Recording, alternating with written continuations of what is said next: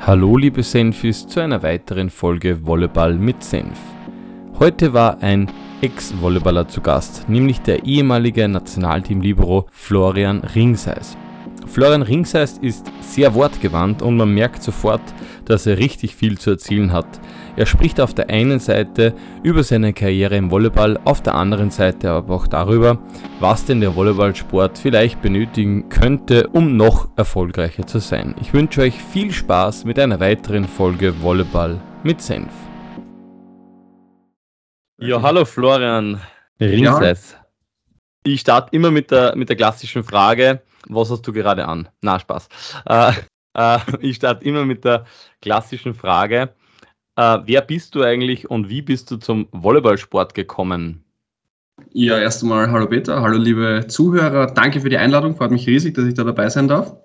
Ich bin der Flo Ringseis, bin mittlerweile ehemaliger äh, Libero ähm, vom Nationalteam, von diversen österreichischen Vereinen und auch Vereinen aus dem Ausland.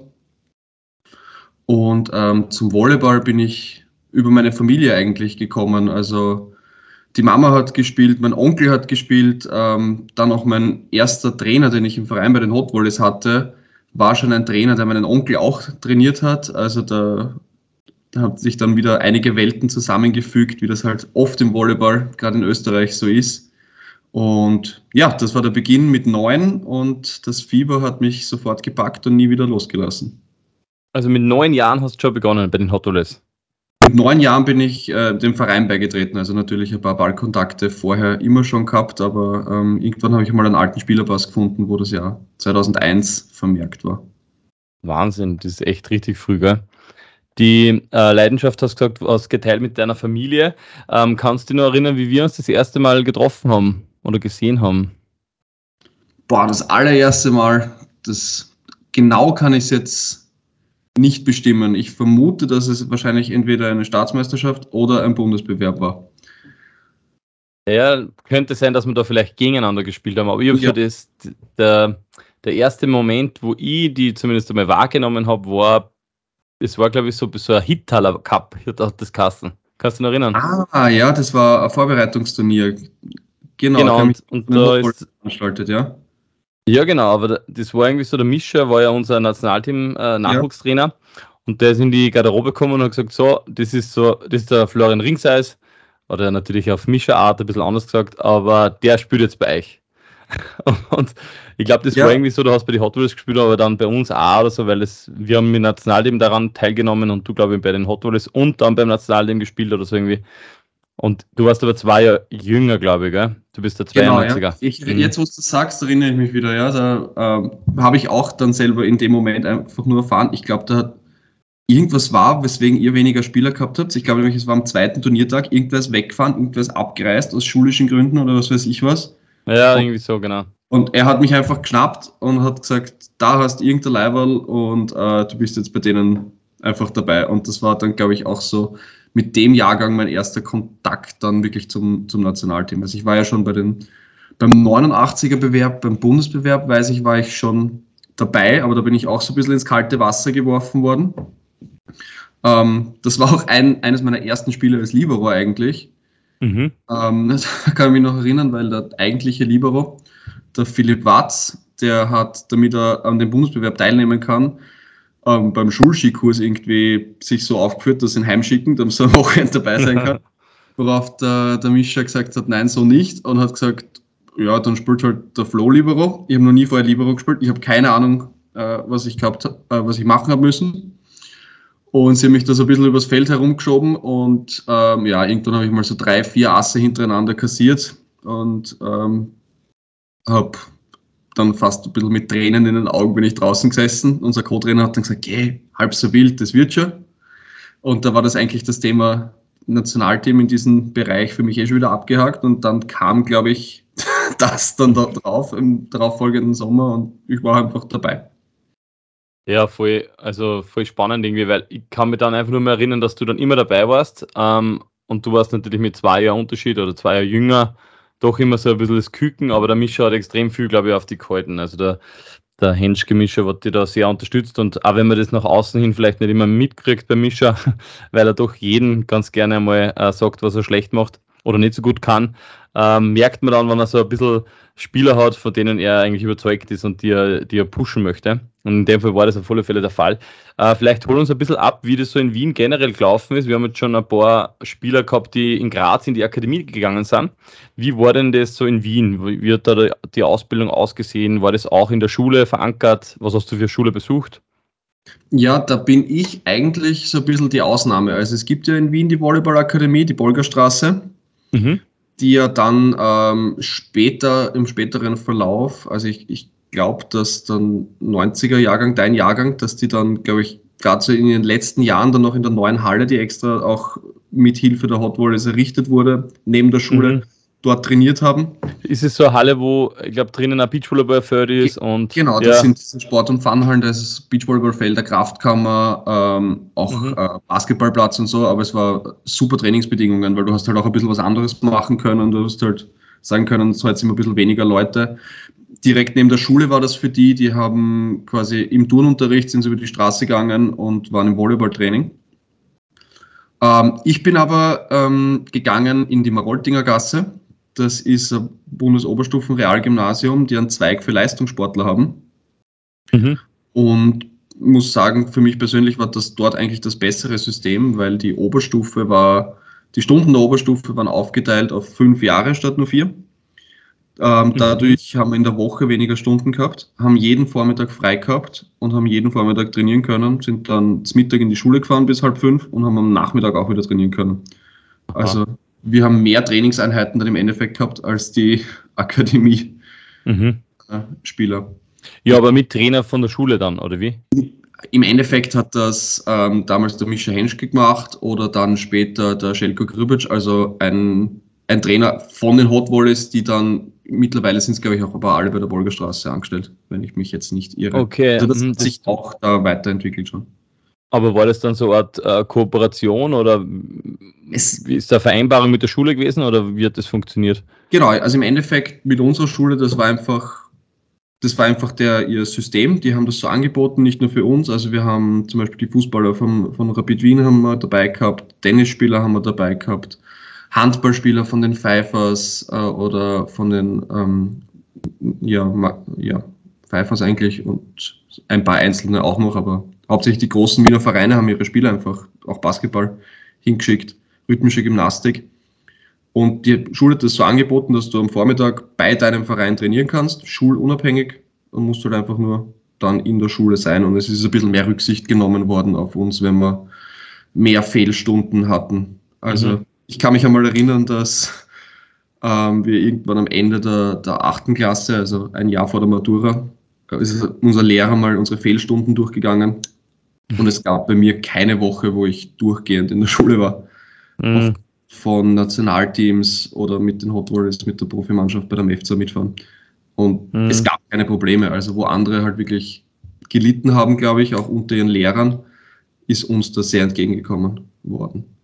Ja, hat, hat man jetzt immer wieder auch natürlich äh, als Faktor mitbekommen, dass das in der Schule natürlich das Wichtigste ist. Also, dass der Sport eigentlich integriert wird in das Schulsystem ein bisschen und nicht, dass man quasi zusätzlich dann irgendwie noch mehr Sport machen muss, damit man das irgendwie, blöd gesagt, jetzt irgendwie kompensieren kann, weil ähm, in der Stunde könntest du vielleicht Volleyball trainieren oder in die Kraftkammer gehen eine Stunde, was da wahrscheinlich mehr bringt. Ich meine, würde nichts gegen den Schulsport allgemein sagen, aber du weißt, glaube ich, was ich meine. Ab einem gewissen Punkt ist einfach Völkerball zu spielen wahrscheinlich nicht mehr so zielführend. Ähm, oder auch wahrscheinlich das, das, ja, klassische Fußballspiel am, weiß ich nicht, in der letzten Einheit am Freitag, kann man sich vielleicht dann irgendwie das sparen. Ähm, aber spannend, dass das ein bisschen anderer Weg war in Wien. Ähm, was würdest du generell so jetzt äh, vielleicht von der Ferne sagen? Was, was ist der Unterschied so zu Graz und Wien? Ähm, kannst du ein bisschen ein, einen Vergleich ziehen oder ist das schwierig? Das sind ja ähm, eigentlich so die zwei einzigen Akademien, die wir haben, oder? glaube ich, Klagenfurt holt jetzt, ja. glaube ich, schon ein bisschen auf und da gibt es was ähnliches, aber so richtige Akademie, glaube ich, ähm, gibt es nur in Wien und, und Graz. Genau, also ich glaube, was ein Riesenunterschied ist, dass in Graz, also wenn es jetzt nicht gerade die Grazer waren, aber die haben halt einfach ein Internat auch dabei, ne? Also die ja, Spieler müssen halt früh von zu Hause teilweise auch wegmachen. Dadurch halt andere Erfahrungen auch, wenn sie dorthin gehen, was mhm. sicher auch nicht schlecht ist. Schweißt, glaube ich, auch generell in der Mannschaft ein bisschen besser zusammen, weil auch die Spieler, die halt aus Graz sind, nehmen dann eher die Mannschaftskollegen mal mit, sagen, komm, wir machen gemeinsam was. Ähm, wir haben halt alle daheim gewohnt, dadurch war es für uns jetzt immer gewohntes Umfeld, eigentlich immer Comfortzone. Ähm, die Eltern haben für uns gekocht, also wir sind quasi rundherum verwöhnt worden. Dadurch haben wir uns halt wirklich da auf Volleyball und Schule konzentrieren können. Eh gut, im Internat hast Essen wahrscheinlich dabei, aber ja, du bist halt zu Hause. Ich glaube, das macht schon noch einen, einen riesen Unterschied. Mhm. Und gibt es da ein Modell, glaubst du, dass man jetzt das Externe zum Beispiel aus Oberösterreich nach Wien gehen kann? Haben die Schulen da irgendwie äh, zumindest eine, eine Vermittlungsaufgabe oder einen Auftrag, dass sie sagen, okay, da gibt es sowas ähnliches wie ein Internat oder da gibt es vielleicht billigere Zimmer oder gibt es sowas? Also ich sage so, nicht, dass ich wüsste, zumindest nicht, dass ja. ich von einer Kooperation wüsste. Also ich weiß es, dass es probiert worden ist, zum Beispiel mit dem Stefan Notch, falls mhm. der noch was sagt, der ist ja, ja glaube ich, ein oder zwei ja. Jahre ist der nach Wien gegangen, der, mhm. äh, aber der hat halt dann äh, beim Philipp Ichowski seinen, äh, bei den Eltern, die haben ein Zimmer frei gehabt und mhm. da hat er halt mitgewohnt. Also das hat man halt so irgendwie zu lösen versucht, aber mit Internat gibt es halt in Wien leider nichts, wo zumindest von ich weiß, dass die, die Akademie da mit denen zusammenarbeitet. Mhm. Ja, das ist ein bisschen schade. Das ist bei mir nämlich auch im, im Beachvolleyball-Bereich natürlich so gewesen, wie dann, es war jetzt schon ein bisschen älter natürlich nach der, nach der aktiven Schulzeit, ähm, aber da etwas zu finden, dann natürlich eine Wohnung zu nehmen in Wien, gell, das kann oft ein bisschen Hürde sein, vor allem in den jungen Jahren natürlich auch, wenn da nicht ein Internatsleiter oder was dann zuständig ist. Ich glaube, das ist gar nicht so einfach als, als Elternteil dazu sagen, ja, mach das halt nach Wien gehen, warum nicht? Einfach eine Wohnung nehmen und äh, ich überweise dir jeden Tag 10 Euro fürs Essen. Ich glaube, das ist sicher ein bisschen, ähm, ja, ein, wie soll ich sagen, ein bisschen ein Nachteil, wenn man am Land lebt, was Volleyball-Akademien ja. betrifft. Aber es gibt relativ viele Projekte jetzt schon, auch im, im Waldviertel oder in Amstetten oder auch, ja, natürlich in Oberösterreich, die das so ein bisschen andenken, äh, vielleicht eine Lösung mit der Kooperation zu finden, mit der Schule, jetzt nicht unbedingt eine reine Akademie, sondern einfach eine, eine Kooperation mit den Schulen zu machen. Ähnlich eigentlich, wie es das du geschildert hast. Das finde ich ja. eigentlich sehr, sehr spannend an dieser Stelle, dass man mal so ein bisschen einen anderen Einblick kriegt, dass es ja nicht nur die Akademie gibt, sondern eben auch diverse Projekte. Ähm, wenn wir jetzt einmal so ein bisschen die, die Schule beiseite geben, also du hast volleyballerisch ja noch nicht so viel jetzt äh, geschildert. Was würdest du im, im Volleyballerischen sagen, was war da so ja, in dieser Zeit los, also in dem Gymna im, im Gymnasium? Wo hast du schon gespielt? Was waren da so die Wettkämpfe? Um, da war dann sehr schnell sehr viel los. Also ich würde sagen, in der Unterstufe, da hat sich das alles auf die Wochenenden beschränkt. Da volleyballerisch natürlich ähm, hauptsächlich in Wien. Ähm, diverse Klassen, also von der ersten Klasse bis, ja, ich war Unterstufe war ich 14, also bis zu 15, alles runtergespielt. Ähm, dann aber auch schon ähm, mit dem 89er Nationalteam, die haben damals in der Bundesliga mitgespielt. Mhm. Äh, ja, vorher sogar Landesliga glaube ich. Ja, in Landesliga in Wien, genau. Ja und, und dann sogar ein Jahr Bundesliga, mhm. um sich halt auf die EM vorzubereiten damals. Ja, die Nachwuchs-EM, gell? Die Nachwuchs-EM, genau. Ähm, da habe ich dann das erste Mal Bundesliga-Luft geschnuppert mit denen. Da war ich auch schon dabei, da kann ich mich noch erinnern, da hat es äh, eine riesen Diskussion gegeben, weil es da irgendwie eine Regel gegeben hat, dass man erst ab 15 oder so Bundesliga spielen darf und ich jünger war. Da habe ich, ja, da habe ich einen extra Medizincheck machen müssen und meine Eltern haben extra unterschreiben einen Haftungsausschuss und was weiß ich was. Das war so ein bisschen hin und her. Da war vor dem ersten Spiel nicht ganz sicher, darf ich jetzt wirklich spielen. Ähm, und dann ist es aber, bin ich in die Oberstufe gekommen und dann ist es relativ schnell gegangen, ähm, dass ähm, in der ersten Mannschaft bei den Profis, bei den Hot Volleys sich ein paar Spieler verletzt haben und sie einfach fürs Training Leute braucht haben. Und dadurch, dass ich halt einfach Mittag und Nachmittag Zeit gehabt habe, da ich in dem Schulprojekt war, hat es einfach geheißen, du Flo, komm doch mit. Du bist jetzt einfach bei uns dabei. Und ja, da war ich 15 und das erste Mal Kontakt mit den Profis gehabt. Und äh, im darauffolgenden Sommer die erste Einberufung ins Nationalteam bekommen. Ja, Wahnsinn eigentlich. Also du ja. hast mit 15 Jahren, also unter 15 hast du schon im, in der Bundesliga gespielt und dann, das war mir gar nicht so bewusst eigentlich. Und ja. du hast, ähm, vielleicht, damit ihr jetzt ein bisschen einordnen kann, ich weiß, die jüngeren Zuhörerinnen und Zuhörer, die werden es wahrscheinlich gar nicht mehr so wissen, aber mit was für äh, Volleyball-Generation, also Hot Wallets-Generation hast du da dann gespielt? War das äh, nur Antunovic und so? Das war Antunovic. Ähm, ich kann mich erinnern, das war im Jahr 2008. Ähm, okay, Champions ja. League. Äh, vor dem ersten Champions League-Spiel ist der Antunovic mit mir in der Kabine gesessen und hat mich gefragt, wie alt ich eigentlich bin. habe ich ihm gesagt, ja, äh, gerade äh, 16 worden. Und hat er gesagt, nur super, das ist sein 16. Jahr in der Champions League und jetzt sitzt da so ein junger Hupfer, das braucht er gar nicht, ist abgestanden und gegangen. Aber mit am Lachen. Aber, Aber ja, nicht, wahrscheinlich nicht, nicht, nicht in so einem guten Deutsch, wahrscheinlich. mit, ja, mit mir hat er sich auf Deutsch verständigt. Da hat er, glaube ich, ja an, an seinen Spaß gemacht oder er hat nicht dran geglaubt, dass ich gut genug Englisch kann für ihn. Ich weiß es nicht. Aber ja, wen, wen haben wir noch gehabt? Ähm, Fernando Morales haben wir gehabt, zum mhm. Beispiel. Ein Zuspieler, äh, oder? Zuspieler, genau. Juan Poreo haben wir gehabt. Ähm, Evan Patek, Amerikaner, der mhm. war auch nur kurz da, aber ist dann, glaube ich, im Jahr darauf MVP in der World League geworden. Also schon einige Kaliber, würde ich einmal sagen, ja. Mhm, ja, vor allem die, das war ja die glorreiche Zeit der Hot Wheels. Ähm, du hast mit den Hot Wheels dann ein bisschen später auch, glaube ich, zweimal den Cup gewonnen. Genau, ja. Aber laut Wikipedia nie die Meisterschaft. Das kann nicht sein, oder? Du bist sicher Meister geworden danach mit den Hot Wheels, oder? Nein, ich habe es genau äh, nicht geschafft. Ich habe nie einen österreichischen Herrenmeistertitel. Okay, das hat mich ein bisschen verwundert. Das heißt, ja. du warst dann quasi in der Zeit, wo, wo Tirol dann genau, ich war, die Finalserie äh, gewonnen hat. Genau, im, also das letzte Jahr, wo die Hot einen Meister geholt haben, war ich, habe ich ab und zu mittrainiert, aber kein Teil der Mannschaft und habe deswegen okay, das nicht kannst du natürlich mit, mit zwei Cup-Titeln wahrscheinlich verkraften. Ja, ich habe gesagt, ich tausche gern, also wenn irgendwer bereit ist, der das hört, ich tausche gern auch ein paar Nachwuchsmedaillen gegen äh, Okay, weißt du, wie viel du da hast? Wie viel hast du im Nachwuchs um, ähm, gewonnen? Ja, ich habe nachgezählt irgendwann einmal. Es sind 20 Nachwuchs-österreichische Meister. Wahnsinn. Ich mit dem Daniel Müllner ja mit Beachvolleyball gespielt und da, glaube ich, war auch irgendeine unfassbare Zahl. Der hat ja, glaube ich, vielleicht sogar nur mehr gewonnen.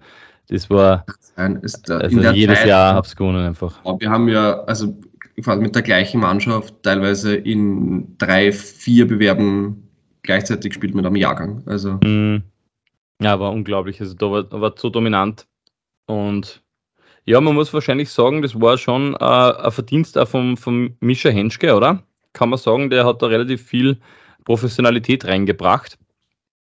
Ja, ähm, also er hat uns in, in jungen Jahren sehr viel Professionalität, Disziplin beigebracht. Ähm, wir haben hart trainiert, wir haben gut trainiert. Ähm, wir haben halt auch viele, der hat viele internationale Turniere haben wir gespielt, weil er einfach viele Kontakte gehabt hat ins Ausland.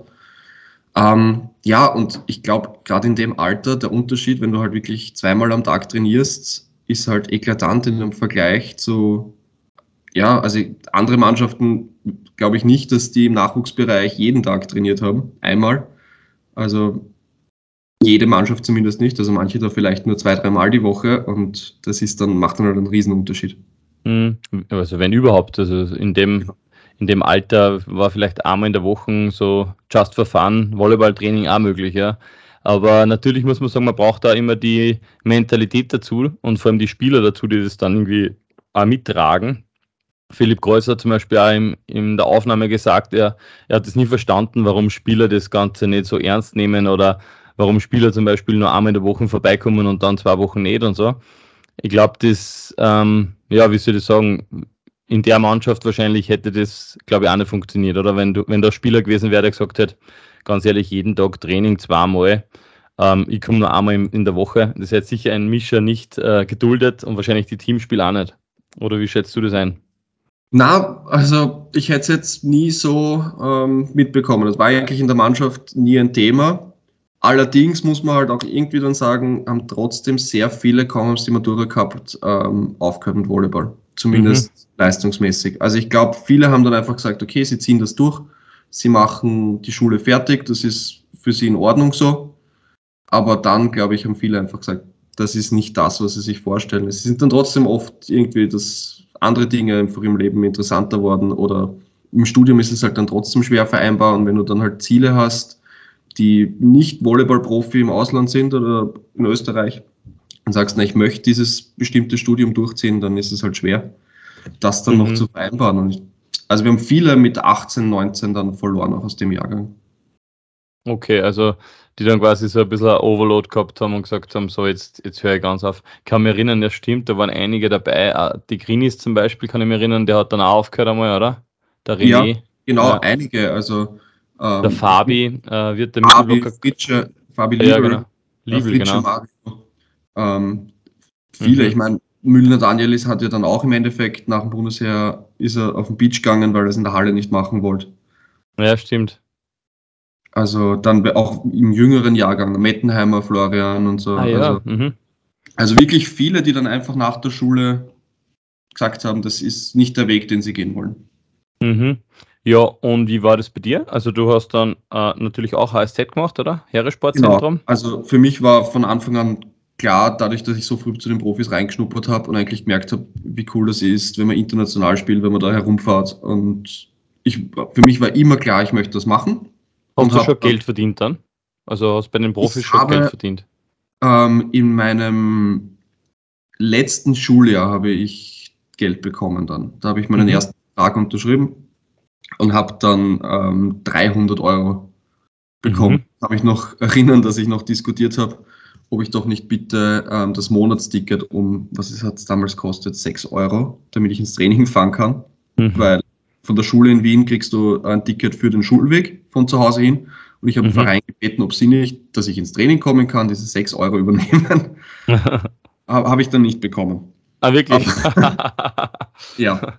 Ja, das irgendwo muss man Grenze setzen. Genau, es war, habe ich 300 Euro bekommen, war furchtbar stolz, ähm, habe auch dann gleich meine erste Pensionsversicherung abgeschlossen und habe gesagt, ist dann gleich was für meine Zukunft und habe da ein paar Euro reinzahlt.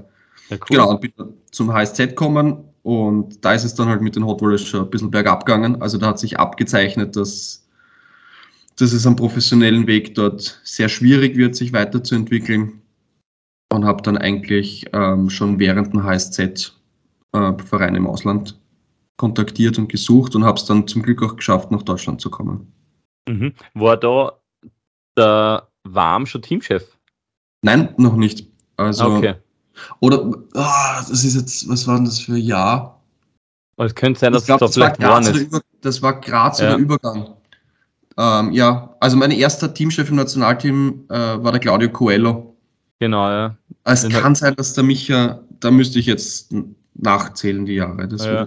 ja, es war, glaube ich, die Zeit, also ich kann mich erinnern, wir ich weiß jetzt nicht, 2009, 2010 muss das gewesen sein, der Coelho dann quasi gesagt hat, er kommt nicht mehr oder so. Dann haben wir irgendein Turnier gehabt im Herrennational, wo dann der, ich glaube, der Flo Sedlacek übernommen hat. Ja. Weil der Coelho nicht da war oder weil keiner irgendwie gewusst hat, kommt der oder kommt der nicht. Dann gab es dann auch kurz einen Trainer, der ähm, während der Vereinssaison verpflichtet worden ist. Der war dann quasi im Stimmt. Winter da, hat sich mit allen Spielern zusammengesetzt und kontaktiert. Ja und kaum wäre es ins Nationalteam gegangen, hat er irgendwie beim türkischen Verein unterschrieben und nur wieder weg. Also den hat eigentlich niemand als Nationalteam-Trainer kennengelernt. Aber in der Kassen.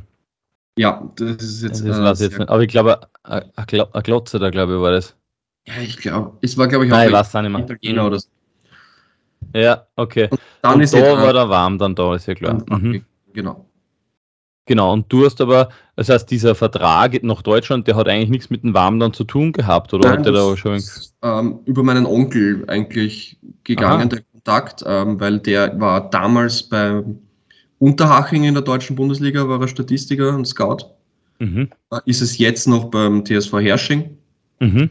und kennt dadurch natürlich in Deutschland sehr, sehr viele Leute mhm. und hat ein Probetraining bei Bühl ermöglicht wo ich dann eine Woche auch war und das und dann, das hat gleich hingehört. Hab, dass ich aufgenommen werde. Okay, und was weißt du, was das für ein Vertrag dann war? Was da finanziell dann irgendwie was gehabt hast? Ähm, da habe ich 800 Euro bekommen, ähm, mhm. plus ein Zimmer in der WG, plus mhm. die WG hat ein Auto bekommen. Okay, ja, super. Also als 19-Jähriger zum Anfangen absolut in Ordnung. Also da ja. habe ich wirklich nichts ausgeben müssen, außer für ein bisschen Essen und hat man den Rest einstecken können. Ja, das ist immer so äh, Diskussion oder so ein Gespräch oft mit, mit außenstehenden Personen, die jetzt äh, letztens habe ich wieder äh, mit, einem, mit meinem Schwager darüber gesprochen, die das dann irgendwie nicht ganz äh, nachvollziehen können, warum man das macht. Warum macht man das, dass man für 900 Euro irgendwo in Deutschland spielt?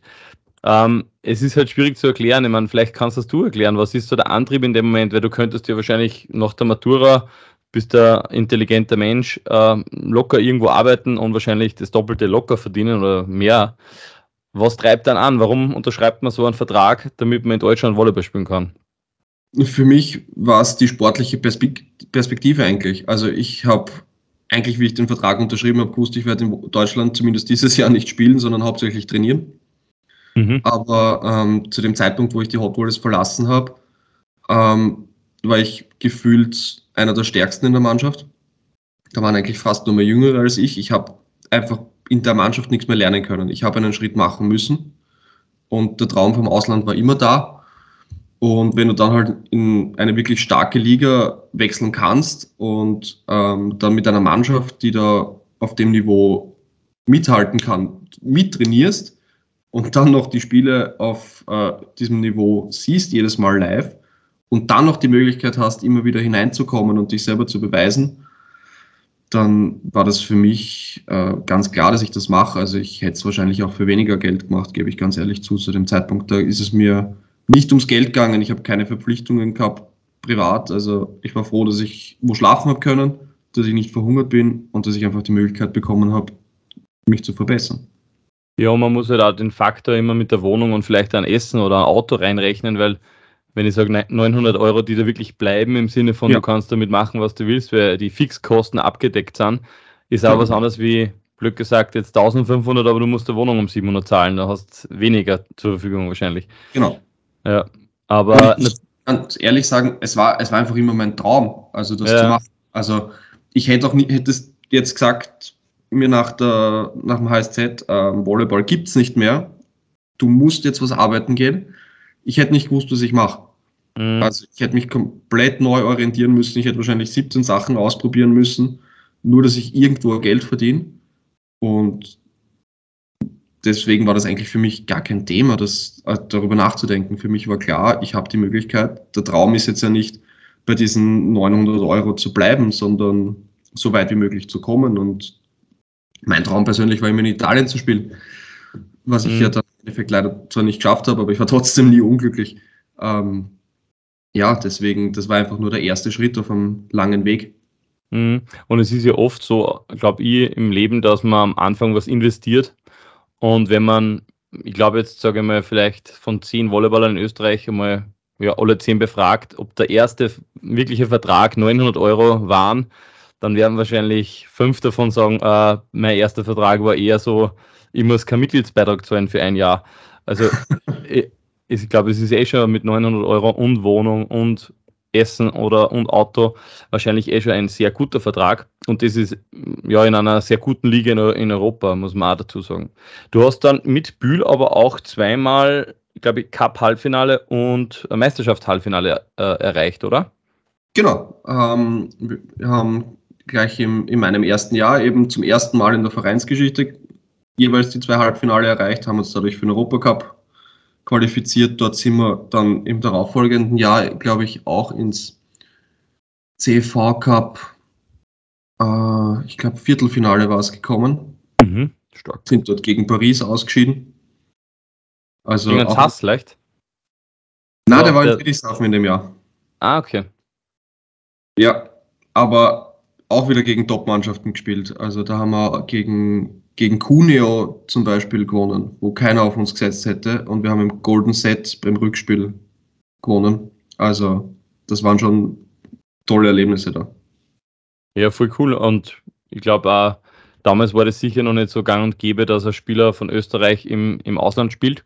Es war aber dann so die Zeit, wo es immer mehr eigentlich dazugekommen sind. Also es sind, glaube ich, relativ viele auch durch die Warm-Connection dann mit ja. Nationalteam ins Ausland gegangen ähm, um vielleicht den Horizont zu erweitern, teilweise auch um, um die Chance wahrzunehmen, eben international zu spielen, was ja den österreichischen Vereinen damals nicht immer so gut gelang.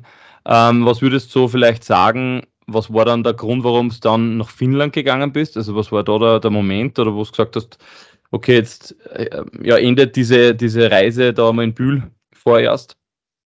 Ähm, war ganz ein einfacher Beweggrund. Nach zwei Jahren Training und auf der Bank sitzen und Jolly Joker spielen, ähm, war ich der Meinung, ähm, ich bin mindestens so gut wie der Libero, der jetzt spielt. Mir wurde von Bühl ganz klar gesagt, der ist schon länger dabei, der ist älter, der spielt fix.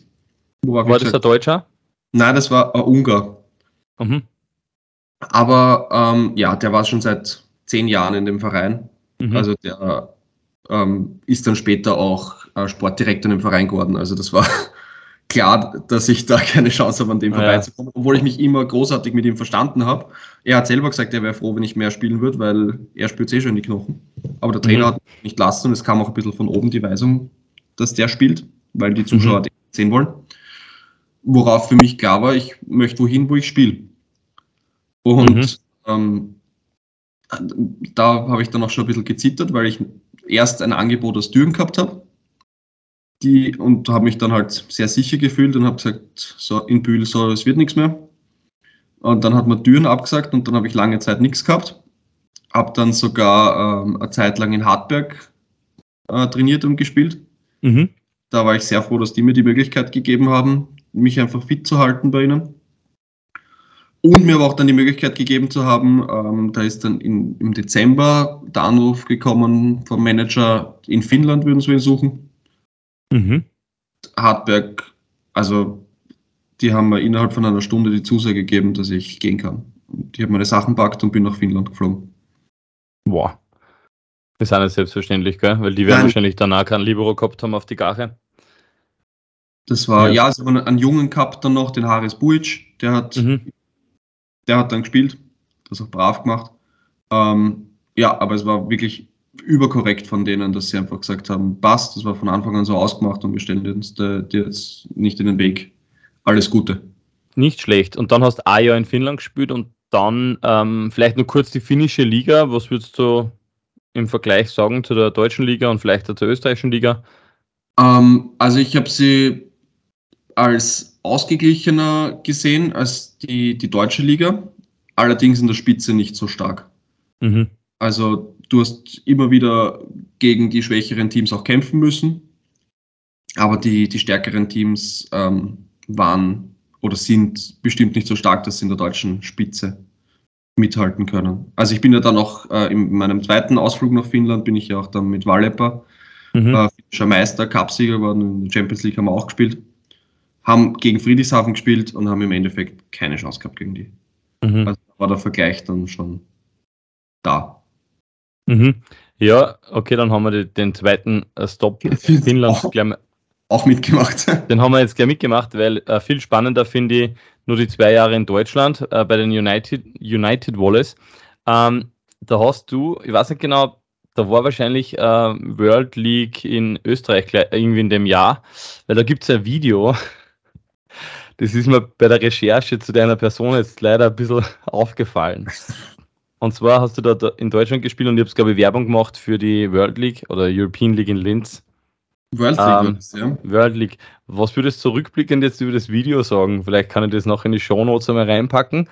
Ähm, war das ernst gemeint? War das äh, ein, ein ironischer Zugang oder Okay, grundsätzlich schäme ich mich für kein Video, das man, glaube ich, öffentlich zumindest jetzt momentan im Internet findet von mir. Boah, mutige Aussage. ich sage, die man öffentlich findet. Achso, okay. ähm, aber natürlich war es immer wieder mit, mit ein bisschen Ironie. Es ist schwierig, dass wir darüber reden, wann die, die meisten das vielleicht gar nicht gesehen haben. Aber vielleicht haben sie ein paar gesehen. Aber ich habe die eigentlich immer sehr humorvoll äh, so eingeschätzt und habe mir so gedacht, wow, da kriege ich richtig Angst. Ähm, muss man, Frage jetzt allgemein, muss man, glaubst äh, so ein bisschen ähm, Härte präsentieren? Ist das vielleicht auch was, was man in Deutschland äh, immer mehr sieht, obwohl man gar nicht so hart ist? Ah, nein, also ich bin auch, also du wirst wahrscheinlich auch auf einige Videos gestoßen sein, wo ich relativ viel Blödsinn drin mache, gerade bei den United Wallace. Ähm, ich habe das eigentlich nie versteckt, dass mir, bei mir der Spaß auch sehr im Vordergrund steht. Also das ist äh, das war das, was mir immer Energie gegeben hat bei den Spielen. Also ich, wenn ich einen Spaß gehabt habe, dann, dann habe ich am besten gespielt, weil mir einfach das Spiel riesige Freude bereitet hat. Also dieser Wettkampf, dieses Gegeneinander, ob es gut läuft oder sch schlecht läuft, es hat mir immer Freude gemacht, weil du im Volleyball einfach immer die Chance bekommst, dich zu beweisen und es gleich wieder besser zu machen, auch wenn du einen Fehler machst. Mhm. Natürlich hat es Momente gegeben, wo ich nachher unzufrieden war und über meine, mich über meine eigene Performance geärgert habe oder über die Performance von meinen Mitspielern. Aber trotzdem im Moment des Spiels freut es mich einfach, weil man, ich finde, ja, es ist nicht selbstverständlich, dass man ein Spiel spielen darf, dafür Geld kriegt, Leute schauen zu, jubeln dir teilweise zu.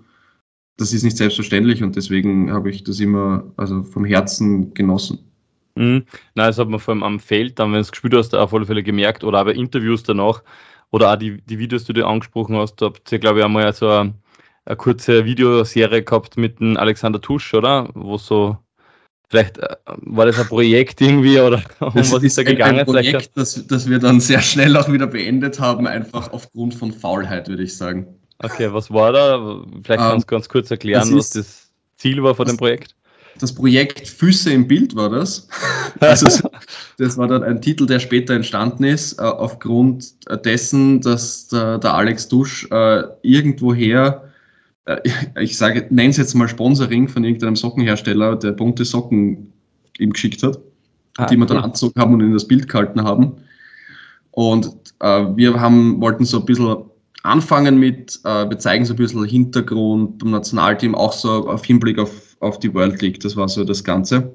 Und haben das aber halt, ja, mit viel, so wie wir sind, mit viel Spaß, mit viel Ironie gemacht. Also wir haben uns da kein Blatt vor den Mund genommen, haben uns über uns ein bisschen lustig gemacht, haben uns auch über, über Funktionäre in der Mannschaft so ein bisschen lustig gemacht. Nie ungut, aber halt, ja, ich glaube einfach so ein bisschen das Interesse für die Leute hinter dem der Flagge, würde ich es jetzt mal nennen, oder blöd gesagt, die Mannschaft kennenlernen, einfach so Einblicke dahinter bringen und zeigen, wie wir so sind, uns ein bisschen näher bringen. Und äh, es hat uns eigentlich riesen Spaß gemacht. Wir sind da öfter live gegangen auf Facebook und dann auf Instagram auch, weil wir gesagt haben, solange wir live sind, kann es uns am Ende keiner schneiden. und äh, bis das irgendwer vom ÖVV abdreht, dauert es auch lang. also, haben das so ein bisschen genutzt und es ist eigentlich auch gut angekommen und äh, wir haben dann eigentlich auch geplant, das ein bisschen länger zu machen, aber das durch das ich dann in Finnland war und er in Estland und ähm, wir sind dann von der Zeitverschiebung und unseren mhm. Terminen nicht ganz zusammengekommen, ist das dann ein bisschen wieder untergegangen. Ja, ich habe es auch extrem lustig gefunden, vor allem wenn man jetzt schaut, gell, das ist eigentlich genau der Content, äh, den mehr oder weniger die die ganze Zielgruppe, Instagram-Zielgruppe, TikTok haben möchte, eben diese ganzen Informationen im Hintergrund und nicht unbedingt jetzt nur, ja, weiß ich nicht, ein äh, Standard-Interview nach einem Spiel. Ich meine, das ist zwar ja. sehr professionell, vor allem bei dir muss man sagen, da, da findest du eigentlich immer die richtigen Worte, was auch sehr gut natürlich ankommt, aber gerade jetzt im Bereich Social Media, glaube ich, sind eben diese lustigen Sachen, die im Hintergrund passieren, oft ähm, fast nur spannender. Ähm, was mich so ein bisschen dazu bringt, ist, ähm, ich war ja auch äh, ja, ein paar Jahre in Summe wahrscheinlich in Steinbrunn äh, oder zumindest Monate. Ähm, in Steinbrunn ist ja so, vielleicht kann man das ganz kurz jetzt oder vielleicht kannst du das ganz kurz schildern. Ähm, das Nationalteam kann dort trainieren, schlaft er dort, hat quasi so Mini-Wohnungen, äh, bekommt Essen und so weiter. Das heißt, das ist eigentlich ein, ein Sportzentrum, wie man es sich irgendwie wünschen und auch vorstellt ähm, oder vorstellen möchte. Ähm, aber es ist jetzt nicht unbedingt im, im Zentrum der äh, Massen. Wie ist dir da immer so gegangen in Steinbrunn? Vielleicht kannst du es ganz kurz ein bisschen beschreiben. Ja, also ich würde, so wie du es beschrieben hast, ganz gut. Ich würde dem nur hinzufügen, es ist ein Trainingszentrum, wie es sich jeder Trainer wünscht. Weil okay, du hast, ja. die Spieler haben keinerlei ja. Ablenkung rundherum. Ach so, stimmt, ja. Das du, eigentlich, ja, stimmt. Ja, du kommst dort nicht weg, du bist dort gefangen. Es war auch Corona-technisch, war es optimal dort, weil ja. da kommt keiner hin, wir kommen nicht weg. Also wir haben da schön unsere Bubble gehabt. Ähm, aber es ist, ist optimal für uns. Also wir können dort wirklich den ganzen Sommer äh, verbringen, trainieren. Ähm, mittlerweile ist sogar äh, dauerhaft ähm, ein Gärfloor drinnen, also der offizielle Matchboden, auf dem wir trainieren können. Also da hat sich vieles getan und das ist wirklich optimal zum, zum Trainieren dort. Ähm, auch das Essen ist mittlerweile schon genießbar geworden. Also da hat sich auch viel getan. Das war am Anfang so ein bisschen immer ein Kritikpunkt bei allen Spielern, die es dorthin einmal verschlagen hat. Aber ähm, du hast auch gleichzeitig viel Freizeit. Und ja, in dieser vielen Freizeit entsteht dann gerade bei kreativen Köpfen auch ab und zu ein bisschen ein Blödsinn. Was, was würdest was du sagen, was ist so das Blödsinnigste, was, was euch eingefallen ist? Du kannst es als, ex, als externer Spieler kannst es ja vielleicht jetzt sagen. ähm, das Blödsinnigste, also da sind gerade die GoPros rausgekommen und wir haben zum Beispiel äh, in den Zimmern probiert, wie es aussieht, wenn man GoPro auf ähm, so einen Massagestick, also wir haben es auch oft das Nudelholz genannt, ich weiß nicht, ob es das Ding ganz gut ja. befestigt und äh, schaut, ähm, wie das dann einfach aussieht, äh, wenn man auf diverses Obst einschlägt. Mhm, äh, und? ja, coole Bilder geworden. ähm, wir haben Videos gedreht, die nicht öffentlich zugänglich sind, ähm, die unseren Alltag so ein bisschen ins Lächerliche gezogen haben. Mhm. Ähm, wo wir ja vielleicht den ein oder anderen Trainer parodistisch dargestellt haben, sagen wir so. Ah, das ist lustig. Gibt es da Videos? Die gibt es, aber die sind wirklich nicht öffentlich anzusehen. Ja, ich glaube, also, also man könnte da ganz gute Sozialstudien machen wahrscheinlich wie Menschen ja. sich verhalten, wenn ihnen langweilig ist. Genau. Aber es hat die Mannschaft sehr zusammengeschweißt. Also für das Teamgefüge war es sicher gut, weil du sitzt einfach zusammen, du, du rätst dich privat aus, jeder bringt so ein bisschen seine Probleme mit, gerade wenn er von der Familie lang weg ist oder so, oder hat noch Schule oder Studium und lernt und hat dann einen Zimmerkollegen, der das vielleicht nicht so respektiert und dann weinst dich aus beim, beim nächsten und es schweißt wirklich sehr zusammen und also jeder, glaube ich, der einmal beim Nationalteam dabei ist, merkt das, was das dann für ein gutes Gefüge ist. Man wird herzlich aufgenommen und viele davon sind richtig gute Freunde von mir. Also ja, das ist cool. Ähm, was ich natürlich gleich jetzt wahrscheinlich ganz gut äh, oder was sich ganz gut eignen würde, wäre ein Spiel zu spielen. Und zwar, das Spiel heißt, mit wem würdest du gerne? Sehr gerne. Ähm, und zwar, das muss jetzt aber nicht unbedingt wer aus dem Team sein, sondern es kann auch irgendeine Person sein. Ähm, und zwar stelle dir jetzt einfach ein Szenario, mit wem würdest du gerne, so beginnt der Satz. Und dann kommt eben ein Szenario und wenn es irgendwie möglich ist, solltest du eine Person nennen. Sehr cool. Äh, mit wem würdest du gerne in einer Mannschaft gespielt haben? Boah, da gibt es viele, aber ich hätte gern mit dem äh, Genja Grebennikov zusammengespielt, weil ich glaube, dass ich von dem richtig viel äh, noch lernen hätte können. Okay, sehr cool. Mit wem würdest du gerne das Witze-Repertoire tauschen?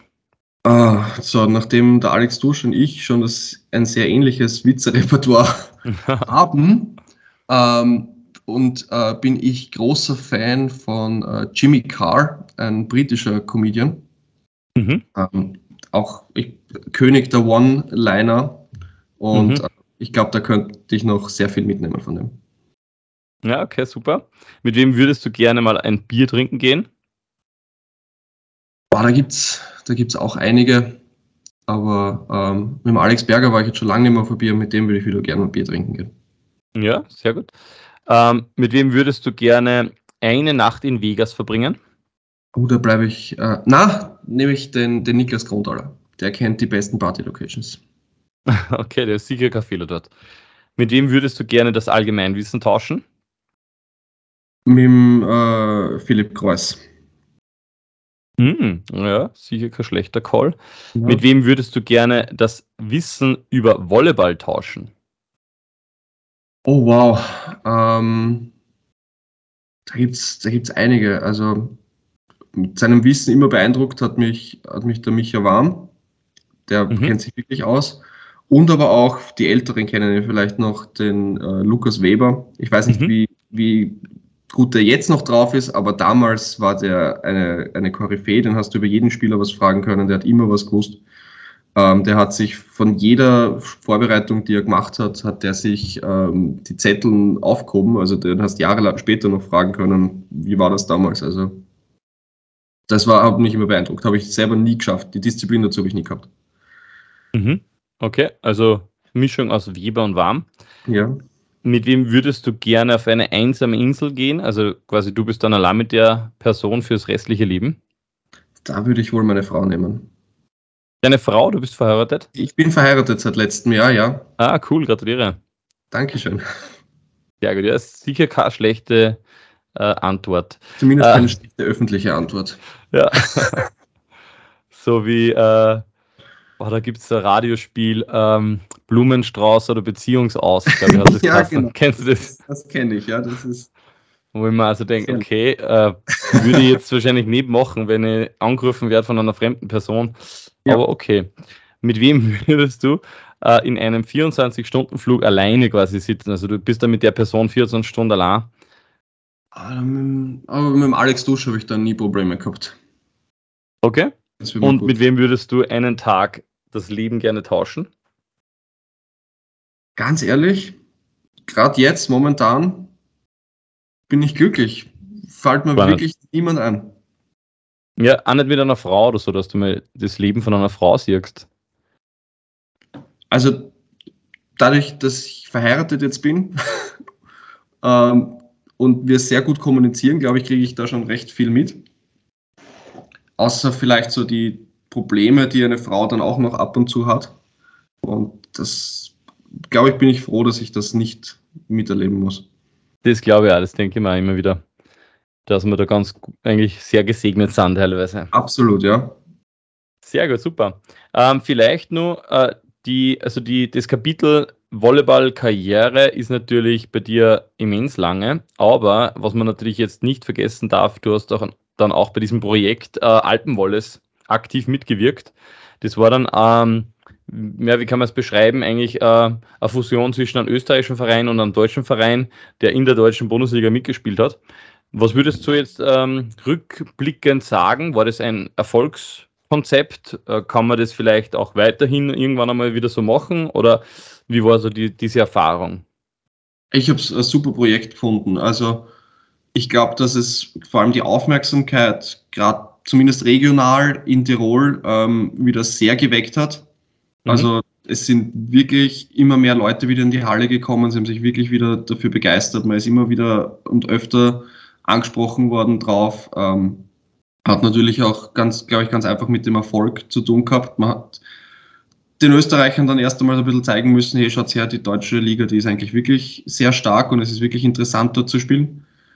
Ähm, also ich kann über das Projekt eigentlich nur Gutes sagen. Ich finde es sehr schade, dass es ähm, zu Ende ist, ähm, sowohl für den österreichischen als auch für den deutschen Verband oder Volleyball, ähm, weil einfach ein guter Verein diese Arbeit nicht mehr gemacht hat. Und deswegen bin ich jetzt eigentlich froh, dass äh, über Tirol, dass der, der Hannes, der Rundtaler trotzdem jetzt äh, weitermacht.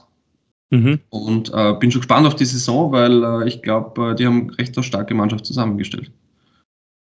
Ja, bin ich auch schon sehr gespannt. Ähm, du hast schon angesprochen, die österreichische also den österreichischen Manager, äh, Hannes Grundaler, wie, also der hat natürlich dann wahrscheinlich wieder ein bisschen einen Kulturschock erlebt, wie er quasi dann die österreichischen Bedingungen äh, gesehen hat, kann ich mir vorstellen, wenn es von Deutschland kommst, dass da trotzdem ein bisschen so, ja, nur Unterschiede gibt, ähm, was natürlich auch klar ist. Ich meine, Deutschland ist äh, achtmal so groß oder ja, zehnmal so groß. Ähm, jetzt ist natürlich auch der Punkt bei dir wahrscheinlich so gewesen, du hast dann in einem Städten gespielt wieder. Wie war denn der Kulturschock für dich?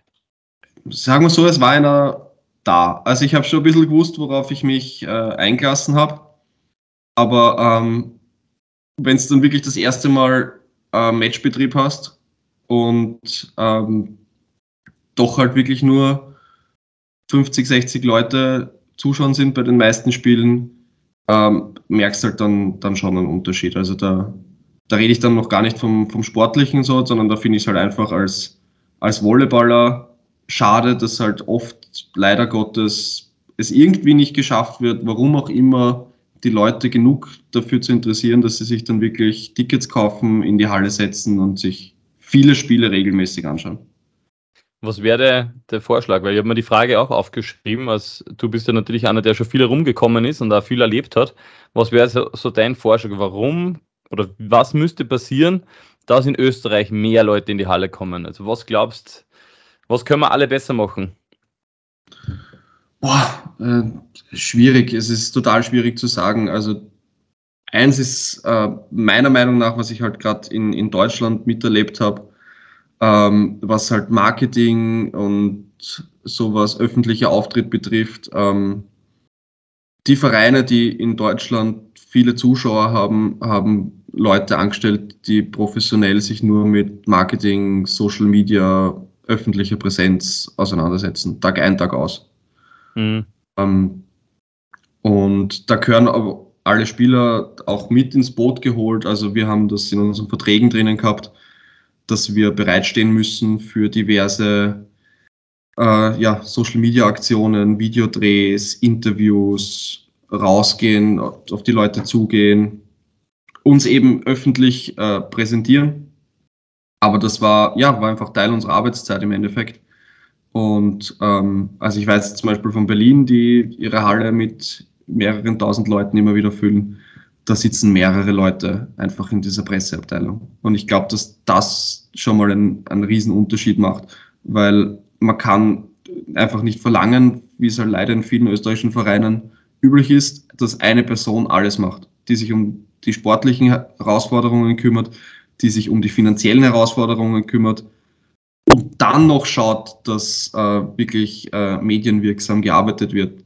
Irgendwas kommt dann zwangsläufig einmal zu kurz. Also ich mhm. glaube, das ist sicher ein Punkt, der an dem der Geld kostet, das weiß ich, das ist mir bewusst, weil die Leute, die wollen auch Geld, die verdienen Geld. Also es ist einfach mittlerweile ein Job, der oft auch gut bezahlt ist. Aber ich glaube, das ist, wird immer wichtiger, weil wie wir vorher schon gesagt haben, also die Leute, die, die wollen das einfach sehen. Die wollen mhm. Einblicke haben. Es reicht halt einfach nicht, wenn man am Freitag am Abend postet, hey, morgen ist Spiel. Du musst halt mhm. die ganze Woche präsent sein. Ja, das ist ein guter Punkt und ich, ich muss ehrlich sagen, es ist äh, auf der anderen Seite noch wahrscheinlich leider noch kein Beruf. Also du hast es schon angesprochen, es ist ein, Job und wir, wir nehmen das auch so wahr und es ist viel Aufwand und viel Arbeit, aber es wird noch nicht als Beruf anerkannt. Wenn beispielsweise eine Stellenausschreibung ähm, rausgeht, wo drin steht, wir suchen einen Marketingleiter für einen Volleyballverein, dann wird sie wahrscheinlich kein seriöser Marketingleiter bewerben, weil er sich denkt, okay, das ist eine Vereinstätigkeit, äh, puh, da werde ich wahrscheinlich kein Geld kriegen oder aber wie sicher ist es schon? Weil, okay, der hat jetzt vielleicht einen kurzen Hype, der Verein, in zwei Monaten habe ich vielleicht dann wieder ein Problem, weil der Verein sagt, der hat kein Geld mehr oder irgendwie so. Das heißt, es ist gerade im Volleyballsport wahrscheinlich noch nicht wirklich anerkannt und es ist auch nicht so leicht zu finanzieren, muss man ehrlich sagen. Ähm, wobei es ein Teufelskreis ist. Wenn ich keine Person habe, die sich um Sponsoren kümmert, da werde ich ja keine Sponsoren finden. Also, ja, gebe ich natürlich. Also, wie gesagt, das ist ich, ich rede es mal leicht, du fragst mich, was ich glaube, wo man es verbessern kann. Ja, voll gut. Ähm, Na, und ich finde super, dass du es jetzt auf den Punkt bringst. Ich weiß, dass das oft auch eine Katze ist, die sich in den Schwanz beißt. Also, ja, ja wenn es halt auch international dann nicht auffällig bist durch Erfolge, hm. kommen natürlich, kommt dann auch weniger Medieninteresse. Durch weniger Medieninteresse hast du weniger Einnahmen über kurz oder lang. Dadurch tust du halt dann natürlich auch schwer, in die Spieler zu investieren in Infrastruktur zu investieren, die halt für den Erfolg sorgen können. Es ist, es ist schwierig, ja. Mhm. Wir haben jetzt in Ried bzw. in Graz Nationalteamspiele gesehen, ähm, wo durchwegs oder war auf alle Fälle ganz gut besucht, ähm, obwohl eigentlich, man muss sagen, die, die Bubble meist dieselbe ist. Es kommen meistens dieselben Volleyball-Interessierten. Ähm, wie kann man es vielleicht, oder glaubst du, ist der Eintrittspreis ähm, ein Argument, weil die Karte doch relativ viel gekostet hat? Glaubst du, ist der Eintrittspreis gerade zu Beginn äh, ein Kriterium, dass man neue Personen in die Halle bekommt? Ja, ich glaube schon. Also ich glaube, Volleyball ist so ein bisschen, bisschen wie, ein, blöd gesagt, wie eine Droge. Ähm, ist oft so, wenn du mit Leuten redest, gerade die, die noch nie waren, und die dann einmal gehen, die sagen, warum war ich nicht öfter und ich komme wieder. Du musst die Leute meiner Meinung nach einmal Anfixen. in die Halle holen. Ja, ja, es ist, also es ist aber auch bei anderen Vereinen, es sind immer die gleichen Leute, die kommen. Also mhm. du hast, glaube ich, wenig Volleyballvereine, die wie der FC Barcelona sind, wo das Stadion so Attraktion ist, dass da einfach Touristen kommen und sich Spiele anschauen, damit sie in das Stadion reinkommen und einfach nur den Bas FC Barcelona sehen. Das, also da sind wir beim Volleyball sehr weit weg, das ist utopisch. Mhm. Aber ich glaube schon, dass wenn man einfach den Leuten durch vielleicht geringere Eintrittspreise oder vielleicht sogar durch mehr Freikartenaktionen oder andere Goodies äh, einmal zeigt, wie geil es eigentlich ist, dann hast du, glaube ich, schon einmal einen Riesenschritt gemacht. Ja, da kann ich da 100% beipflichten. Es ist natürlich immer wieder Diskussion, gell? Wenn, wenn etwas nichts kostet, dann ist es nichts wert.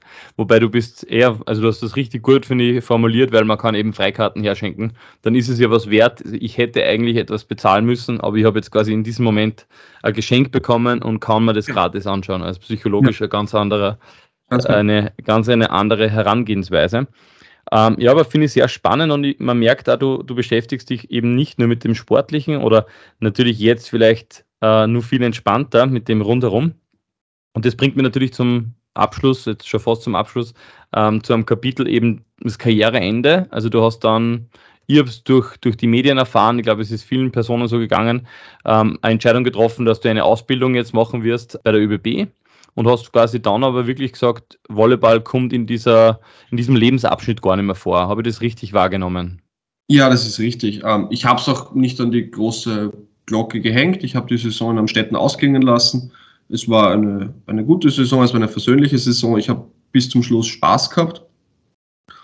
Und äh, es hat sich dann einfach diese Möglichkeit bei der ÖBB mit der Ausbildung für mich ergeben, ähm, worauf ich gesagt habe, als Volleyballer ist immer irgendwo im Hinterkopf. Du weißt, irgendwann muss ich was anderes machen. Und für mich war auch immer klar, ich möchte an einem Punkt aufhören, wo ich selber die Entscheidung treffen kann, wo ich nicht von irgendwelchen anderen Punkten dazu gezwungen werde, sei es finanziell, sei es irgendwelche privaten Gründe oder keine Verletzung. Und ähm, für mich war einfach der Moment gerade genau der richtige. Und ähm, deswegen ähm, ja, bin ich da mit gutem Gewissen einmal in diese Ausbildung gegangen und habe halt aus dem Grund gesagt, für mich ist Volleyball momentan kein Thema, weil ich halt wirklich, also 15 Jahre jetzt wirklich professionell mit zweimal am Tag trainiert habe, wirklich alles gegeben habe, mein absolutes Herz da jeden Tag in die Halle äh, getragen habe und ähm, gesagt habe, ich möchte es jetzt nicht nur irgendwie halber machen zum Spaß, weil äh, für mich war es auch immer eine Verpflichtung einer Mannschaft gegenüber, wenn ich Teil davon bin und ich weiß einfach nicht, wie das jetzt mit Ausbildung und Job ist, ähm, wie viel Zeit habe ich, wie sehr kann ich für die Mannschaft da sein, wo ich dann noch äh, wäre, sei das mit zweimal Training und am Spiel am Wochenende oder fünfmal oder keine Ahnung. Deswegen habe ich gesagt, wenn ich was mache, dann 100 Prozent und deswegen mache ich jetzt 100 Prozent diese Ausbildung und ähm, ja, ob mich dann irgendwann irgendwo eine Volleyballhalle mal wieder sieht, habe ich ja nicht komplett ausgeschlossen. Bist du generell so ein Sicherheitsmensch? Also, weil gerade der, ich glaube, der Anfang deiner Volleyballkarriere war sehr risikobehaftet, aber ist so im tiefen Inneren irgendwie eine Sicherheit, ist dir das wichtig, dass du sagst, okay, du hast dann einfach dein, dein Leben in Wien oder du, du hast dein Zuhause und dein geregeltes Einkommen irgendwie als, als Endziel mehr oder weniger in deinem Leben? Es ist mit Alter und Erfahrung immer mehr geworden, würde ich sagen. Ähm, mhm Mittlerweile hat man einfach ein paar Verpflichtungen, wo man sagt, also zumindest ein geregeltes Einkommen ist schon wichtig. Mhm.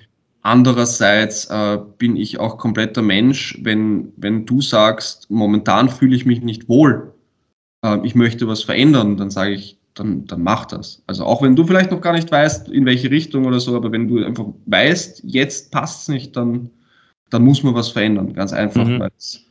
ähm, bringt einem nichts, sich sicher zu fühlen, aber unglücklich zu sein. Also ich stelle immer dieses äh, Glücksgefühl in den Vordergrund. Ja, super. Das, also habe jetzt in dem Gespräch auch immer wieder bemerkt, es ist wichtig, sowohl am Feld Spaß zu haben, als auch abseits irgendwie Spaß zu haben, was glaube ich sehr wichtig ist, gerade in einer Sportart eben. Ähm, ich glaube, da brauchen wir uns jetzt nichts vormachen, wo man eben danach auch noch was machen möchte oder muss und ähm, da ist natürlich Freude am Leben sicher kein Fehler. Ich möchte jetzt trotzdem nur vier so schnelle Fragen stellen. Und die erste Frage dieser vier äh, schnellen Fragen ist so ein bisschen, ja, ich würde mal sagen, vielleicht ein, ähm, ein unmoralisches Angebot. Na, wie viel Geld äh, müsste man dir denn eigentlich bieten, dass du wieder zurückkommst? Boah, wahrscheinlich gar nicht so viel. Also wenn ich 10.000 Euro im Monat kriege netto, dann, dann wäre ich schon wieder da. Also Aufruf an alle Vereine, äh, kratzt eure Ersparnisse zusammen. äh, 10.000 Euro netto, das heißt mit Anstellung 20.000 Euro circa für einen Verein, äh, mit Dienstgeberbeiträgen etc. Ich glaube, das ist machbar für einen Florian Ringseis. Publikumsmagnet kommen ja dann auch die, die Dressenverkäufe dazu und so weiter. Ja, genau. Also ich, ich würde dann sogar eine Autogrammstunde im Monat würde ich sogar anbieten, dass ich die unentgeltlich mache. ja, die, das ehrt dich. Wie sieht jetzt ein optimaler Tag für dich aus, also in deinem Leben?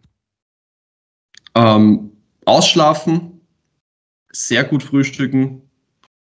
Ähm, dann gehe ich eine Runde Tennis spielen und ähm, dann am Abend, vielleicht, äh, Nachmittag vielleicht ein bisschen schwimmen und dann am Abend auf die Couch mit meiner Frau irgendeinen Film oder Serie schauen, irgendwas snacken, einen guten Wein trinken. Ja. Sehr edel. Sehr viel Sport da dabei? Ja, Bewegung also, ist, ist trotzdem immer wieder wichtig. Kein Fehler. Sehr cool. Und Thema Essen hast du jetzt sehr kurz angesprochen. Wenn du jetzt ein Essen auswählen müsstest, das du jeden Tag essen musst, welches Essen würdest du denn wählen? Du kannst du darüber hinaus noch was anderes essen, aber das Essen ist immer dabei. Das eine immer wieder. Boah, also wenn ich was dazu essen darf, dann sind es wahrscheinlich Käsespätzle. Also irgendwo Gemüse, Obst äh, brauche ich trotzdem immer wieder, aber ich glaube, zu Käsespätzlen habe ich noch nie Nein gesagt. Aha, geil. Ja, mag ich eigentlich auch gern, aber jeden Tag, naja, Spätzle an sich könntest du eigentlich nehmen, dann könntest du den Käse immer wieder draufgeben. Ah, du meinst, ja, die Spätzle einfach als Beilage und da dann variieren. Mhm. Aber Käse ist schon was Geiles, also er wäre dann wahrscheinlich sowieso immer drauf. Ja, stimmt. Dann ist gescheit, es, es äh, bereitet da schon jemand zu. Ja. Genau. Ja, clever. Äh, und welches Klischee über Deutsche stimmt zu 100%? Jedes. Okay. Sind wir da auch einer Meinung? Also jedes ja. Klischee, ja gut, das ist eine freche Aussage, aber passt. Ja, finde ich, find ich, gut. Ist nicht äh, ein Klischee beziehungsweise ein, ein Vorurteil, äh, gelebte Erfahrung von jemand anderem. Ja, das stimmt. Also, das gut. Ich habe jetzt nur ähm, eine Frage und zwar, angenommen, du könntest jetzt wirklich ein ganzes Match noch einmal in deinem Leben spielen. Gibt es so ein Match, wo du sagst, kann auf der einen Seite ein richtig cooles Match gewesen sein, wo du sagst, du magst das einfach nur mehr erleben, weil du kannst dich nicht mehr so genau erinnern. Auf der anderen Seite kann es aber ein Match sein, wo du weißt, da wäre was drinnen gewesen und du wüsstest jetzt nur mehr spielen. Was wäre das so in deiner Karriere? Boah, also du stellst die Frage, mir kommt eigentlich nur ein Match gerade in den Kopf. Ähm, vielleicht, wenn ich länger nachdenke, wären es wahrscheinlich eh mehrere, aber ähm, da hat's, ähm, das war vor, mit den Alpen Warriors auf jeden Fall, ich weiß nicht mehr in welcher Saison das war ähm, Ligaspiel gegen Lüneburg. Und es war der dritte Satz und ähm, der ist dann im Endeffekt als der drittlängste gespielte Satz ähm, irgendwie, haben sie nachgeforscht, also im Guinness World Records Buch ist. Ah, wirklich? Cool. Ja, also der ist 50, 48 dann ausgegangen. Was? Ähm, wir waren komplett fertig. Ähm, bei uns hat die die halbe Mannschaft hat am Vortag äh, Magen-Darm-Probleme gehabt. Äh, unser Zuspieler hat äh, WO geben müssen, der ist in der Kabine irgendwann verschwunden. Ähm, unser Diagonalspieler hat einmal kurz äh, in Mistkübel hinter die Bank gespielt und hat dann weitergespielt. Und das ist hin und her gegangen, der Satz. Und irgendwann bei, ich weiß, es war so knapp über 30, 30, habe ich mich selber dabei ertappt, wie ich einen riesen Grinser im Gesicht gehabt habe und mir gedacht habe, scheißegal wie der Satz jetzt ausgeht, es macht einfach so Spaß. Die Halle ist voll, die Stimmung ist so geil, äh, ich habe sowas noch nie erlebt. Ähm, jeder gibt alles, jeder kämpft, du siehst wirklich die Leidenschaft bei jedem. Also da hat es keinen gegeben, der nur ein bisschen oberzahlt hat oder unmotiviert war zu dem Zeitpunkt, egal wie gut oder schlecht es ihm gerade gegangen ist ähm, die Mannschaft ist so eng zusammengerückt in dem Moment. Ähm, ja, ich habe es einfach so genossen. Es hat extrem viel Spaß gemacht und also zumindest den Satz würde ich sofort wieder spielen. Ja, cool. Ja, coole, coole Geschichte. Ich finde, du kannst es überhaupt sehr gut, dass du wenn, äh, mit deiner äh, Fröhlichkeit ansteckst. Ich habe äh, eine Geschichte nur zu dir und zwar habe ich das Spiel kommentiert. Äh, äh, ich glaube, es war Viertelfinale, nein, ich weiß nicht genau, aber Ligaspiel, glaube ich, am Städten gegen Ried. Und Äh, da war, glaube ich, irgendein Moment, wo ein Spieler von euch, ich glaube, eine rote Karte gekriegt hat oder so und auf einmal habt ihr, glaube ich, drei Breaks in, in, Serie kassiert und das, das, Teamgefüge ist völlig auseinandergebrochen und euer Trainer hat ein Timeout genommen und ich habe irgendwie so zum meinem äh, Mitmoderator gesagt oder Kommentator, das Schlimmste für Ried ist jetzt, dass der Ringseis bei einem Team ist, weil einer, der wahrscheinlich in dem Moment die notwendige Ruhe jetzt gibt, dass die, der Satz quasi nur gewonnen werden kann.